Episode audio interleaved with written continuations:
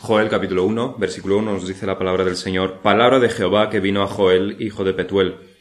Oíd esto, ancianos, y escuchad todos los moradores de la tierra. ¿Ha acontecido esto en vuestros días o en los días de vuestros padres? De esto contaréis a vuestros hijos, y vuestros hijos a sus hijos, y sus hijos a la otra generación.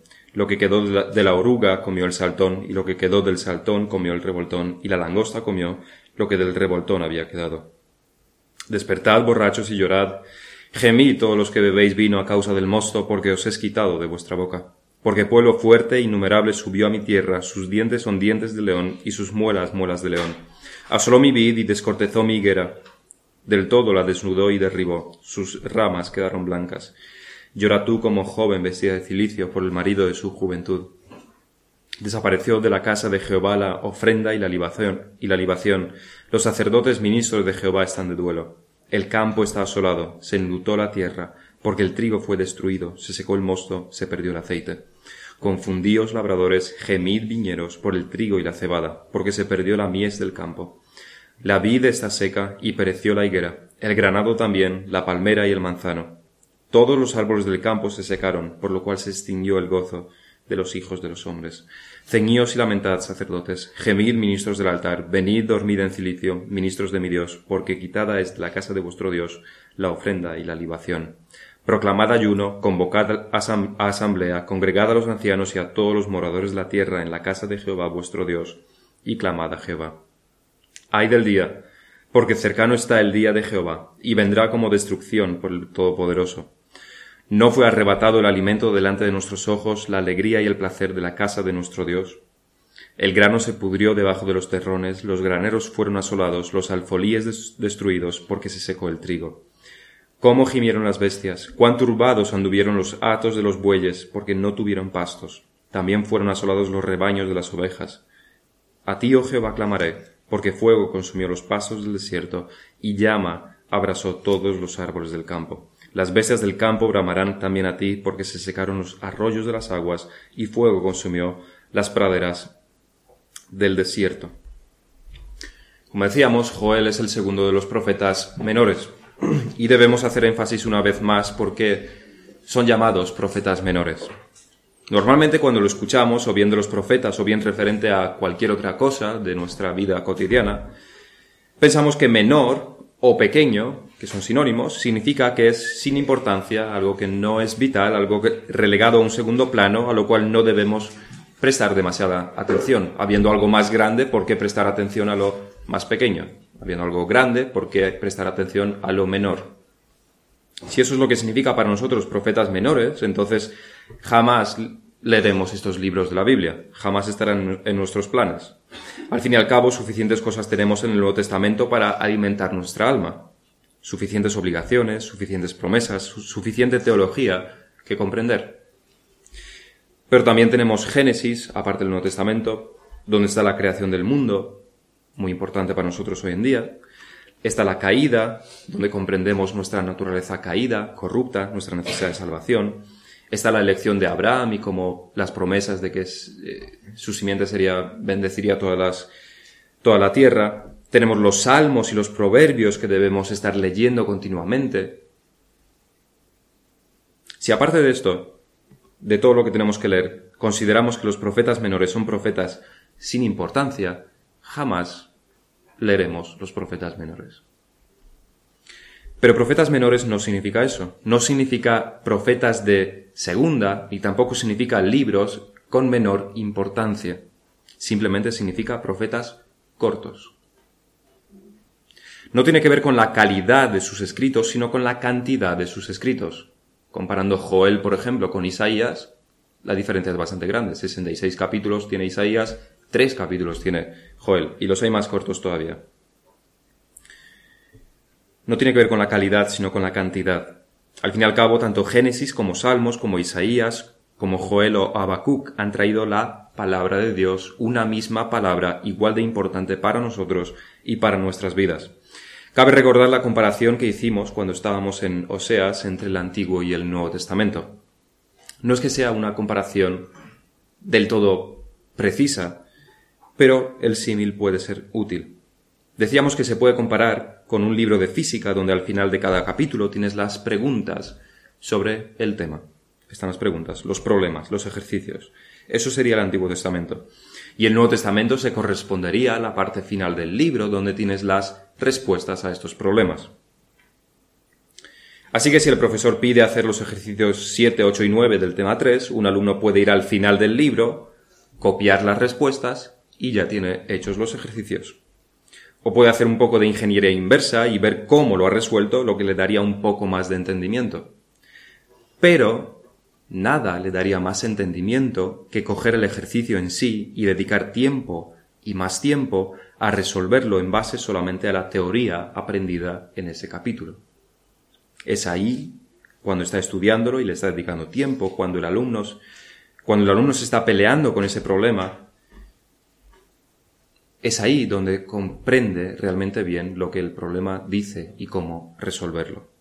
Algo así ocurre con el Nuevo Testamento. Si no lo leemos y no formamos nuestros pensamientos de acuerdo a los términos de Dios en el Antiguo Testamento, no podemos comprender del todo las doctrinas del Nuevo Testamento. La muerte sustitutiva de Cristo está íntimamente relacionada con el sistema de sacrificios al que se le dedica tanto tiempo, tanta extensión en cuanto a los escritos en la ley mosaica. Todo el problema de nuestra corrupción total se encuentra en los primeros capítulos de Génesis, pero está extendida a lo largo de todo el Antiguo Testamento. Nuestra imposibilidad de acercarnos a Dios por nuestros pecados está sobre todo relatada en las leyes ceremoniales de limpieza en Levítico, un libro que tampoco se lee mucho, pero en otros muchos sitios también. Pero quizás lo más recurrente en el Antiguo Testamento es la expectación cada vez más grande en todo el desarrollo de las escrituras de un Salvador que debe venir y salvar a su pueblo.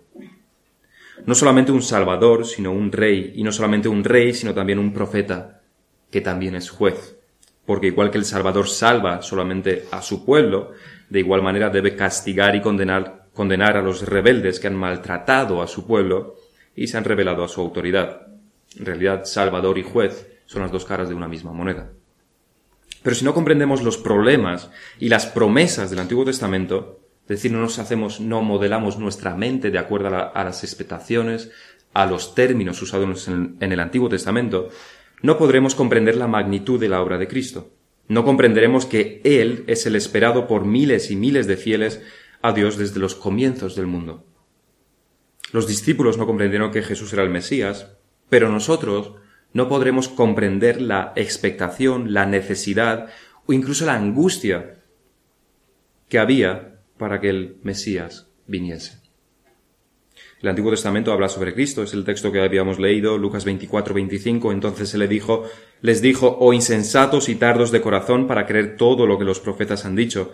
¿No era necesario que el Cristo padeciera estas cosas y que entrara en su gloria? Y comenzando desde Moisés, es decir, desde el Pentateuco, y siguiendo por todos los profetas, les declaraba en todas las escrituras lo que él, lo que de él decían. Pero nos habla sobre Cristo como Salvador y también sobre Cristo como Señor.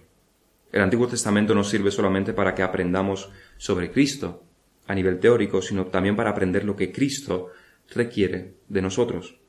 Esto nos lo dice claramente el apóstol Pablo en 1 Corintios 16. Mas estas cosas con el pueblo de Israel sucedieron como ejemplos para nosotros, para que no codiciemos cosas malas como ellos codiciaron. Ni seáis idólatras, como algunos de ellos, según está escrito, se sentó el pueblo a comer y a beber y se levantó a jugar. Ni forniquemos como algunos de ellos fornicaron y cayeron en un día veintitrés mil. Ni tentemos al Señor como también algunos de ellos le tentaron y perecieron por las serpientes. Ni murmuréis como algunos de ellos murmuraron y perecieron por el destructor. Y estas cosas les acontecieron como ejemplo y están escritas para amonestarnos a nosotros, a quienes han alcanzado los fines de los siglos. Aquí el apóstol, el apóstol cita el Antiguo Testamento para mandatos bastante directos y concretos. No seáis idólatras, no forniquéis, no tentéis al Señor, no murmuréis. Así que hay, hay bastante que aprender a nivel práctico también del Antiguo Testamento. Muchos lo utilizan solamente para hablar del Evangelio en el sentido de evangelización, pero debe usarse por necesidad implícita y por necesidad explícita, porque está bastante claro, también para amonestar y corregir y guiar. Eso tiene que ver con los tres usos de la ley. La ley no sirve solamente para guiarnos a Cristo, sino que una vez que estemos en Cristo, para regular nuestra vida. Porque al fin y al cabo es la palabra de, es la palabra de Dios inspirada por el Espíritu, útil para enseñar, para redarguir, para corregir, para instruir en justicia. Esto es la palabra de Dios. El apóstol Pablo estaba refiriendo concretamente al Antiguo Testamento. Vamos pues a introducirnos a este libro de Joel, un libro corto de solamente tres capítulos, como decíamos. Como es típico cuando se estudia un libro, vamos a ver en primer lugar el contexto del libro de Joel. En segundo lugar, los temas que el Señor trata de este pequeño, en este pequeño libro. Primeramente, entonces, el contexto. El contexto está formado por el tiempo y por el espacio, es decir, el lugar, así como el emisor y los receptores. Primeramente, el tiempo. ¿Cuándo dio el profeta Joel esta profecía? ¿Cuándo trajo esta profecía? ¿Cuándo escribió este libro? Hay muchos que opinan y hay muchas opiniones, distintas. Algunos lo sitúan durante el reinado de la usurpadora al trono Atalía, lo cual sería en el siglo IX Cristo, más o menos el 830 antes de Cristo. Otros lo sitúan al final del reinado de Josías, lo cual sería siglo VII Cristo a finales del siglo VII. Algunos son de la opinión que pudo haber sido durante el reinado del rey Joram, cuando hubo una gran hambruna en la tierra, porque en los tiempos de Joel, como hemos leído, hubo una gran hambruna, lo cual sería en tiempos de Elías, contemporáneo de Elías, en, en el año 850 antes de Cristo más o menos. Otros incluso lo sitúan después del cautiverio babilónico. Pero quizás la mejor respuesta, que es la que muchos otros dan, es que no se puede fechar que es completamente imposible. Joel no nos da los utensilios para que lo podamos hacer. No nos menciona en ningún momento ningún rey contemporáneo suyo, ni nada definitivo que podamos identificar en el tiempo su profecía. Por tanto, debemos concluir simplemente que el tiempo es incierto y no lo podemos conocer. Pero esto, como también nos menciona Calvino, no es una gran pérdida. Saber el tiempo exacto de la profecía no afecta al mensaje que Joel nos trae. Hubiera sido muy distinto si no hubiésemos sabido el momento histórico del profeta Oseas, que fue justo antes de la destrucción de Israel. Su mensaje no hubiera tenido tanta relevancia no, no hubiéramos sabido que finalmente Israel fue destruido para siempre por su infidelidad, inmediatamente después del ministerio de Oseas lo cual nos enseñaba también sobre el verdadero pueblo de Dios, que no es el Israel físico, lo cual en parte lo sabemos porque fueron destruidos. Así que el momento histórico en Oseas es bastante importante. En Joel no lo es. Perderíamos también bastante si no supiésemos cuándo profetizó el Ezequiel, que fue durante el exilio. No comprenderíamos a qué se está refiriendo Ezequiel si no supiésemos esto. Y lo perderíamos todo si no supiésemos el momento histórico en el cual se levantó Juan el Bautista. Si no sabemos que Juan el Bautista fue justo antes, contemporáneo de nuestro Señor Jesucristo, el ministerio de Juan el Bautista no tendría ningún sentido. Pero como decía, no es el caso de Joel. No lo podemos situar en el tiempo, lo cual lo hace todavía más atemporal que los demás profetas. Toda la Biblia es atemporal, en el sentido de que no es útil solamente para una cierta época, sino para todas. Pero esto es acentuado todavía más en Joel al no darnos el tiempo, el momento histórico y al tratar de unos temas tan relevantes hoy en día. Claramente es el Espíritu Santo el que ha decidido no mostrarnos esto. Sobre el lugar, tampoco se dan detalles, pero podemos afirmar con casi total seguridad de que fue un profeta de Judá, no de Israel, por las menciones a Judá y a Jerusalén, sobre todo en el último capítulo. De hecho, el lugar de sus profecías podría ser Jerusalén mismo, pero él mismo no nos da más detalles, así que debemos también callarnos aquí. Así que, tiempo y lugar más bien inciertos, pero casi con total seguridad, Judá. Ahora, ¿quién es el emisor? ¿Quién es este profeta Joel? Y la realidad es que no sabemos absolutamente nada de él, salvo una cosa, que su padre es Petuel y que vino palabra de Jehová a él. Y sabemos también que Joel significa Jehová es Dios. Muchos aventuran a decir que fue un sacerdote del templo, es decir, de la tribu de Levi, descendiente de Aarón, Pero tampoco nos lo dice. No podemos saberlo. Pero que no sepamos quién es Joel, quién fue Joel, no significa que no podamos aprender nada sobre esto. Tal como muchos comentaristas apuntan, esto es en realidad muy relevante. Nos da una lección bastante importante. El libro comienza así, palabra de Jehová. Y esto es lo importante. Esto es lo primordial del mensaje de Joel. No es importante el tiempo, no es importante el lugar, ni tampoco es importante quién fue Joel.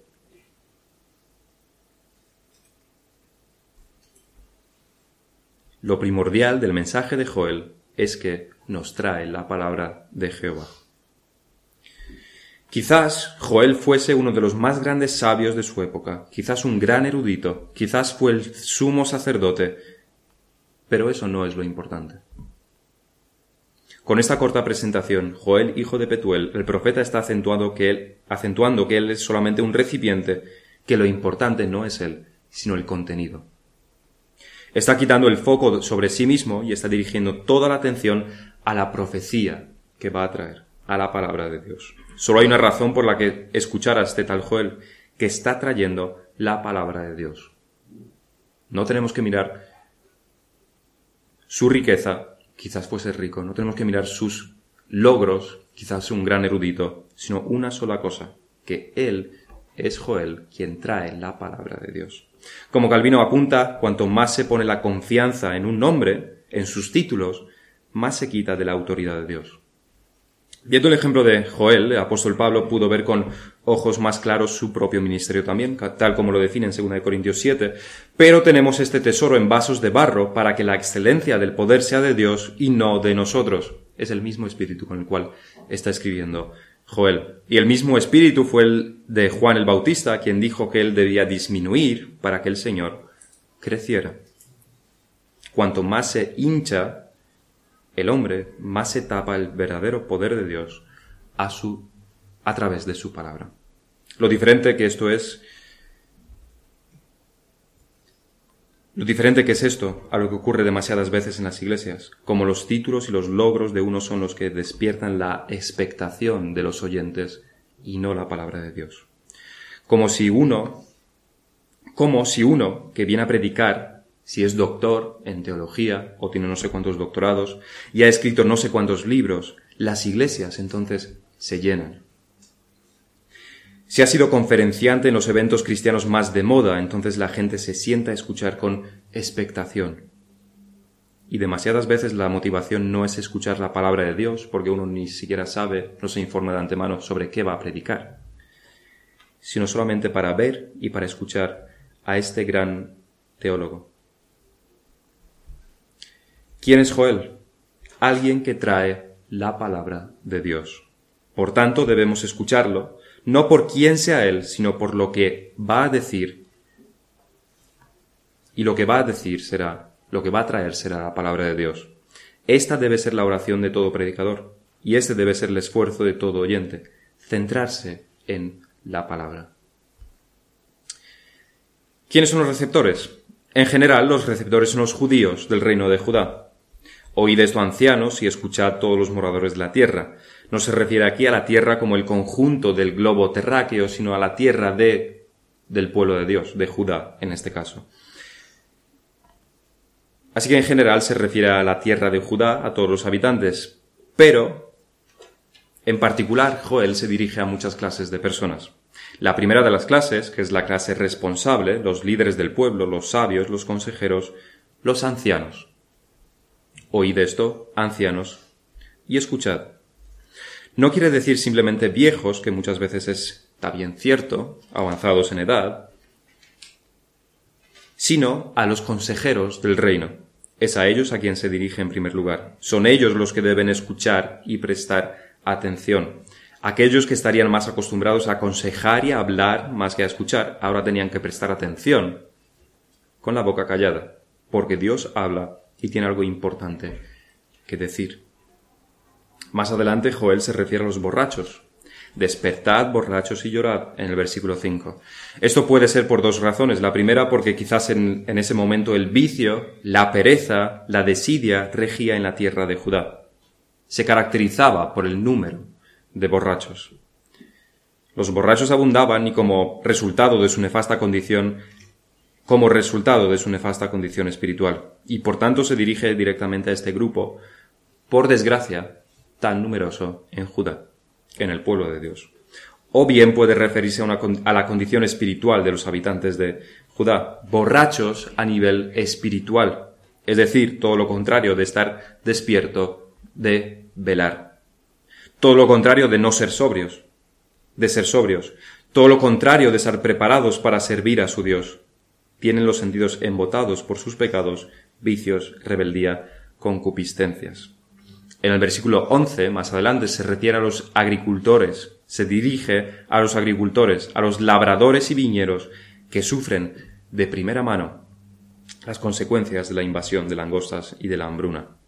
Dos versículos más adelante también menciona a los sacerdotes, que también sufrirán sin duda alguna las consecuencias también.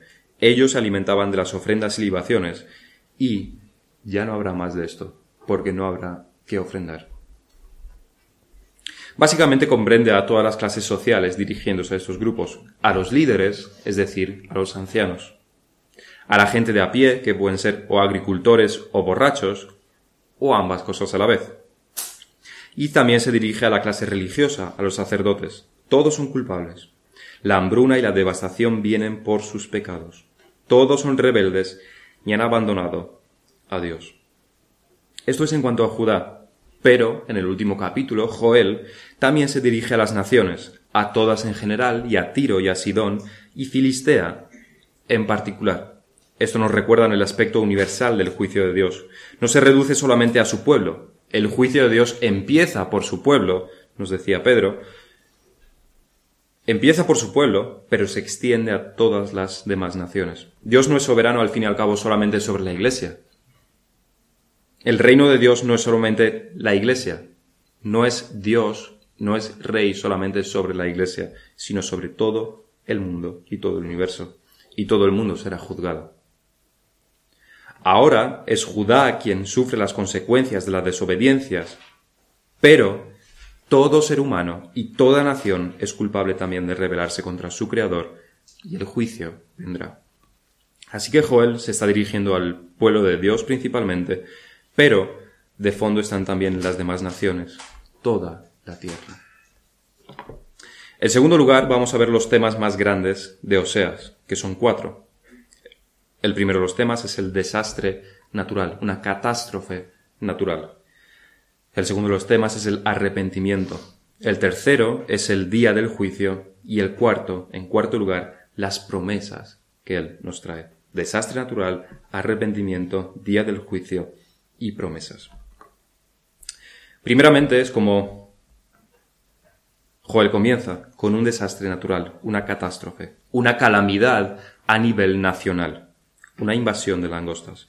A nosotros nos, es difícil ver una plaga como un desastre natural porque nos afecta más bien, más bien poco. Nos imaginamos, como no somos agricultores ni vivimos en un entorno rural, nos imaginamos unos campos de varios agricultores que han sido atacados por bichitos y entonces eso significa que los agricultores se van a quedar sin cosecha, así que pobres agricultores van a sufrir un poco este año porque no pueden vender nada y pues les empobrece. Un problema, por supuesto pero no llega a nivel de desastre nacional. La realidad es más bien otra. Las langostas no son simples bichitos, que por cierto son los insectos, no los, las langostas que es de crustáceos, son los insectos. Las langostas son un insecto asesino, son una mutación de los altamontes, que al darse las condiciones necesarias se transforman, multiplicando por tres su tamaño, creciéndoles especialmente el cerebro, y en vez de ser felices criaturas solitarias, como son los saltamontes en el campo, que saltan y comen un poquito y nos gustan, y a los niños, los niños los quieren coger, en vez de ser estas criaturas felices de los campos, se convierten en unas máquinas de destrucción que funcionan como un solo cuerpo, cuando pudiendo llegar a ser millones y millones de langostas que es cuando se convierten en, plaga y trabajan, siendo millones y millones, como un solo cuerpo de destrucción. En una plaga se dice que puede haber hasta 75 millones de estas langostas por kilómetro cuadrado. 75 millones por kilómetro cuadrado. El sonido que hacen se ha comparado al motor de un avión, ensordecedor, que es en parte por sus alas, por el batimiento de sus alas, y en parte por sus mandíbulas, masticando. Un saltamontes hembra que pone los huevos en junio puede tener hasta 18 millones de descendientes en octubre. Una, un solo saltamontes. 18 millones. Una plaga de langostas es una catástrofe. No es inmediatamente destructivo, pero destruyen absolutamente todo a su paso. No hay planta ni árbol que dejen en pie. No hay nada verde a su paso. De ahí la descripción también del capítulo 2. Como el huerto del Edén será la tierra delante de él, delante de este ejército, y detrás de él como desierto asolado. Esto es bastante literal. Eso significa, significaba hambruna, una hambruna tan severa que provocaría la muerte de cientos de miles. Pero no solamente destruyen el sustento básico, sino que también sus cadáveres, cuando mueren, son dañinos. Al ser tan numerosas, al morir los millones de cadáveres desprenden un terrible olor y contagian con el tifus. De hecho, Agustín de Hipona comenta lo siguiente. Cuando África era una provincia romana, fue atacada por un gran número de langostas. Después de devorarlo todo, hojas y frutos, un enorme enjambre de estas se ahogó en el mar. El mar devolvió los cadáveres a la costa y la putrefacción de estos insectos infectó el aire con una pestilencia tan horrible que murieron ochocientos mil en el reino de Manisa y se dice que perecieron muchos más. De treinta mil soldados en Utica, solo quedaron diez mil. Al igual que ocurre en un, en un terremoto, uno no puede hacer nada más que estar aterrorizado frente al desastre presente. Incluso hoy en día, si hay una plaga de langostas, y las hay de vez en cuando en África, hubo una en California en los años 80, en Asia, cuando ocurre una de estas plagas es difícil hacer nada más que esperar aterrorizado y básicamente llorando. Solo queda, es como un incendio que arrasa todo y es imposible de contener. Solo queda resguardarse e imaginarse un futuro negro de sufrimiento y de muerte. Es un desastre natural con consecuencias gravísimas y que fácilmente pueden provocar miles y cientos de miles de muertes, sobre todo en aquellas épocas pasadas. Y en medio de este desastre natural, ¿qué es lo que debe hacer el pueblo de Dios? ¿Qué debe pensar el pueblo de Dios? Joel nos enseña que el pueblo de Dios no tiene únicamente que decir Dios tiene el control sobre la situación, sino que hay algo más. El pueblo de Dios debe ver como esto es una consecuencia de la desobediencia, de la rebelión, del pecado.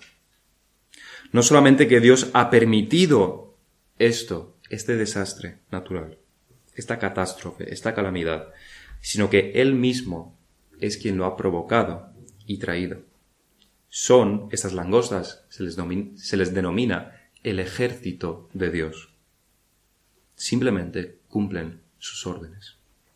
Así que de esto hay bastante que aprender en medio de la calamidad. En medio de grandes dolores y aflicciones debemos, reconocer la mano de Dios, que o bien nos castiga, como es en este caso a Judá, o bien nos está probando. Y sabiendo que es Él, debemos decir lo mismo que el profeta. Sabiendo que es Él. A ti, oh Jehová, clamaré, porque fuego consumió los pastos del desierto y llama abrasó todos los árboles del campo. Sí, ha sido el Señor, pero al mismo Señor debemos clamar. En segundo lugar, se trata también el tema del arrepentimiento, lo cual no nos debe sorprender. Extraño, bastante extraño es el caso de un profeta que no llame al arrepentimiento. Recordamos a Oseas en el, último capítulo en especial, y específicamente donde describe el, el verdadero arrepentimiento. Sabemos la historia de Jonás, quien tuvo que predicar el arrepentimiento a Nínive. Fue también una constante la de llamar al arrepentimiento en Isaías, Jeremías, Ezequiel y básicamente todos los profetas. La predicación del arrepentimiento es una de las razones de ser de los profetas, y los profetas son uno de los pilares de la Biblia. Otro buen ejemplo de esto es Juan el Bautista, quien predicó el arrepentimiento sin tapujos. Lo mismo ocurrió con nuestro Señor Jesucristo, y lo mismo hicieron también los apóstoles, llamar al arrepentimiento. El arrepentimiento que se requiere en Joel no es nada extraño. Tampoco. En Deuteronomio 28, uno de los castigos anunciados en el caso de quebrantarse el pacto, es decir, de rebelarse contra Dios, de incumplir el pacto, es esto mismo, plagas de langostas, Deuteronomio 28, 28. Pero el arrepentimiento sincero siempre habría tenido en, siempre sería tenido en cuenta por este Dios del pacto. En la dedicación del templo ocurre lo mismo. Es Salomón quien dice esto. En 2 de Crónicas 6:28. Si hubiere hambre en la tierra, ¿qué es lo que está ocurriendo? O si hubiera, o si hubiere pestilencia, si hubiera tizoncillo o, o añublo, langosta o pulgón, es esto mismo lo que está ocurriendo. O si lo sitiaran sus enemigos en la tierra en donde moren, cualquier plaga o enfermedad que sea, toda oración y todo ruego que hiciere cualquier hombre, o todo tu pueblo Israel, cualquiera que conociere su llaga y su dolor en su corazón, en su corazón, si extendiere sus manos hacia esta casa, tú oirás desde los cielos, desde el lugar de tu morada, y perdonarás, y darás a cada uno conforme a sus caminos, habiendo conocido su corazón, porque sólo tú conoces el corazón de los hijos de los hombres.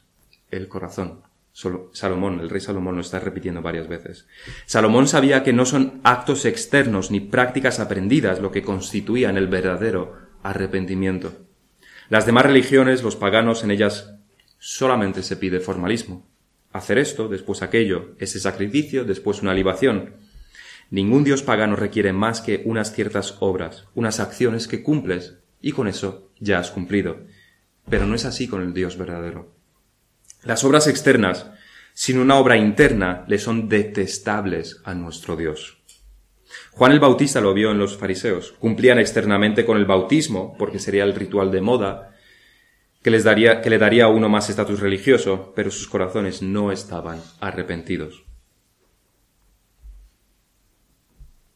Los versículos 12 y 13 del capítulo 2 en Joel dice, dicen, Por eso pues ahora, dice Jehová, convertíos a mí con todo vuestro corazón, con ayuno, con ayuno y lloro y lamento. Rasgad vuestro corazón y no vuestros vestidos, vuestro corazón. Aprender las palabras correctas, las acciones adecuadas, pero sin que el corazón sea afectado. Dios requiere el corazón, no un formalismo externo. Cuando pecamos o estamos teniendo una conducta no apropiada, cuando nuestro testimonio está peligrando y el pastor llama, nos llama la atención, hay tres respuestas posibles. Nosotros creemos que solo hay dos. O se rechaza la corrección y el consejo, o se acepta la corrección y el, y el, y el consejo. Pero no hay solamente dos opciones, una buena y otra mala. La buena se puede dividir, lo que llamaríamos buena, se puede dividir en otras dos, en una buena y en otra mala.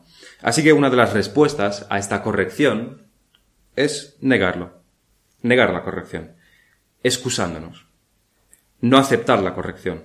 Lo enrevesamos todo, ponemos mil excusas, nos justificamos, desvirtuamos la situación hasta, hasta hacer que no significa absolutamente nada y ya está, y sin pizca de arrepentimiento. Una pauta de conducta así solo demuestra una situación espiritual o decadente y grave o bien inexistente. Luego, otra respuesta puede ser aceptar la corrección, decir que sí, que el pastor tiene razón, aceptarlo, pero solo externamente. Así el pastor no nos dará demasiado la tabarra. Es el camino fácil para salir y además el pastor tendrá una buena opinión de nosotros. Pedimos perdón y listo.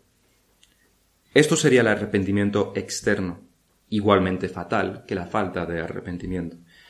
La tercera respuesta es la que el Señor requiere, un profundo dolor en nuestro ser por nuestro pecado, porque hemos pecado, porque hemos atentado contra la ley de Dios y nos hemos hecho culpables delante de su santidad. Rasgad vuestro corazón y no vuestros vestidos. Esto es lo que, lo que Dios requiere. El tercer tema que se toca en Joel es el día del Señor, que no se refiere al día de reposo. El día del Señor puede significar tres cosas. Una es el día de reposo, otra es Y las otras dos son las dos caras de una misma moneda. Realmente las tres son aspectos diferentes de, una, de un mismo concepto, pero podemos ver las otras dos como las dos caras de una misma moneda.